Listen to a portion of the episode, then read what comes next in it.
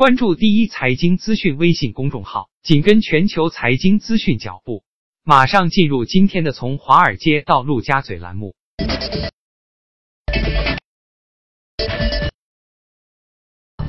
好，今天我跟许哥来关注这个美联储其升温的投资机会。我记得在上周我们曾经说过，美联储息的这种概率是非常低的，一样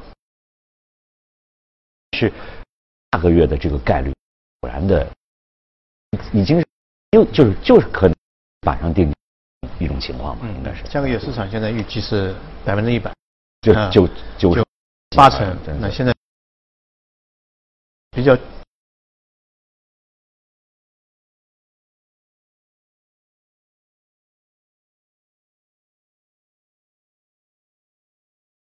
可能会有明显的一个非常明显，美联储这个会议大家非常清晰。过去美联储主席话也好，这样讲话也模棱两，明明显心就不要还在下滑，经济的预测只有一点九，那么三月份是二点。去年是点一二点一点九，背后其实央行有故事。央行在前一个礼拜开了次会，拉起就未来继续低迷的，得采取额外的措施，是要么买债重启 QE。那美国现在也做同样的一个一的一个预预测。嗯。那么另外一个呢，它的这个通胀率啊，之前是二点零预测，现在是一点九。那这是非常关键的一个因素，因为这。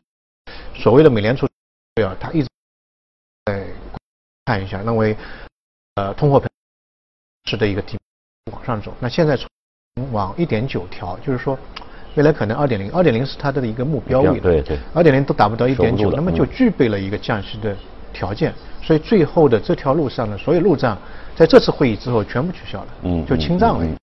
所以未来一段时间当中，个人认为，呃是两个点的一个转换点。点就是说，如果欧洲和美国都拉开了那个降息的一个啊，全球央跟嗯，这一次的话，大家看，呃，跟的多幅度多大，会会，所以下半年的整个全球的资本市场，我个人认为可能是相对来说会比较好，因为为什么呢？大家可以看到这一次的如果降息大。这个大幕拉开之后呢，各个央行手上的子弹已经不是特别多了，因为降息无非是好像一个船，哎，遇到暴暴风雨，你要把船舱里面那些废物都扔扔出去，扔多扔的东西越多，呢船就往上浮的越多，你危险就渡得过。但是这一轮的各个扔出去的利率已经空间非常小了。我们看到像次贷危机的时候，当时美元最高利率是五点二五，它一共扔了五百点。它降到零点二五才把那个危机过去了，那现在只有二点二五，所以它的整个子弹只有过去了一半都不到。当时澳澳大利亚最高是七点二五，扔了将近六百才把这个整个经济稳定下来。但是现在澳元的零点二五，嗯，所以对于每个央行来说，这一次能够打的子弹不多，就看谁先打，而且你的力度，呃，有有有有多大，就打的效果越好，你越。就这个就是我们上次节目当中也提到的，第一次到底是二十五个点还是五十个点？对，这个是非常关键。这就第二点。所以大家可以看到，如果说美联储七月三十号开始宣布降息，那么各个央行大大家是不是马上就跟进去？所以这一轮的降跟以前的降息差，嗯，因为空间空间不大，大家立即跟。第二个讲的，到底现在是是五十，好像是还是有这个有争议，有争议。刚才大概大概二。高一点，但是我们从前两次，就二零零一年、二零而美元西潮的第一次看，嗯，对。那如果说七月是二十五点，那没什么，嗯，因为现在完全基本化了。如果如果是五十点的话，我个人认为会把和全球的价格，它这个它这个实际上是取决于这个美联储的这个十七个，就是它的这个呃五个委员，包括这个联储的主席，是有十个人。是他有投票权的，对的，对，是吧？但这十个人到底是谁不知道？对，所以就是到底二十五个点还是五十个点，这个要大家对于这个二十五点和和五十点的这观点会有一些的的分歧。他们内部实际上也是还是有分歧在。有分歧的，因为这一次我们说鸽派，但不及预期的鸽派那么严重，就是说内部的分歧还是算比较大的。因为市场预测他们应该是都非常支持降息，但是也有人说，嗯，可能可以再看一看，或者有人说，哎，有一个人说，那可能不应该降息升息，也有一个比较大的分歧。所以这个是我们。呃，刨去这些比较非常小的细节，我们可以看到，整个未来的这个焦点就在于这个两个，就看那个降息的速度，第二个降息的幅度，力度这两个点。那么这个无论怎么样，我觉得对于资本市场都是一个利好，对对，对吧？那么在资本市场利好的资呃当中的话，哪哪一些资产可以特别关注？新兴市场其实今年年初以来到现在都表现还算。年初的时候呢，有一点意向，就是股票市场在涨，那资金在外流。嗯。因为去年新兴市场实在跌得太惨了，跌了整个大大概百分之十七点多。那么今年年初的时候，它是有一个超跌反弹，但不代表它的整个基本面。因为年初的时候，因为美美元还在升息嘛，所以现在就年初的时候，新兴市场的一些钱都在往美国走，因为美元的回报率高嘛，都釜底抽薪，都都出去了，啊，都出去了。但现在大家可以看到，这个整个风向不一样，美元降息了。美元降息之后，就造成新兴那个美元在美国那些钱又又出来了，它是逐利全部释放出来，对，又全部释放，因为是新兴市场的回报率相对来说会呃比较高一点，所以最近一段时间当中，大家去去留意新兴市场表现，我觉得到处都是淘金的机会。比如说印度从年初到现在，对，已经涨了百分之八点七啊，就半年时间涨了八点七了。越南是八百分之八点二，综合股指啊，嗯，泰国大家都觉得好像也看不上。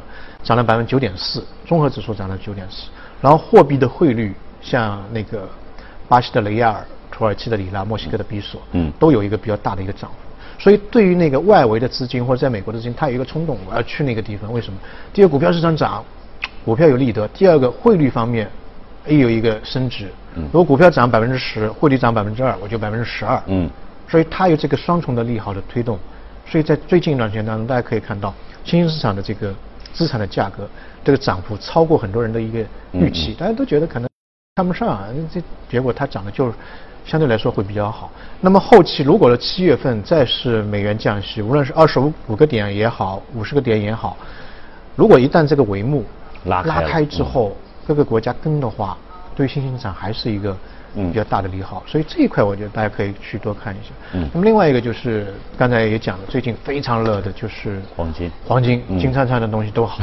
对，这个我们节目当中 年初到现在已经提了好几次。这个我昨天做节目也说，就是我们人的这种天性，见到黄金，他这个眼睛都会亮，都会亮的。对，毕竟这个东西不能够像像纸币一样 印出来，对吧？而且放在家里面不会烂。这个黄金其实去到现在它特别隔夜都看到涨得非常。那么黄金呢的。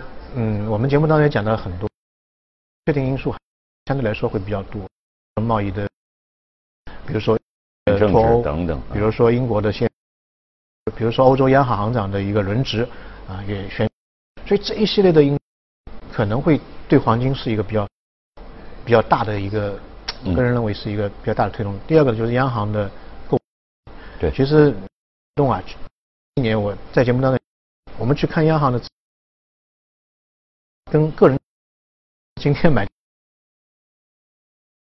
去年是增长百分之七十八，今年一季度又增长了百分之七十呃六十七，就是它的那个跳跃式的这个增长幅度啊非常大。那这个背后可能是整个央行全球央行的去美元化有一定关系，因为美元可能作为迅速的压压缩，比如说俄罗斯。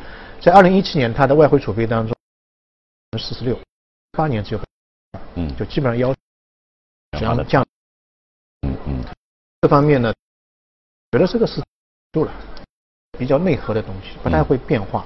那央行一般放在那边，它不会今天买进再抛出，对对，不动的放在那边。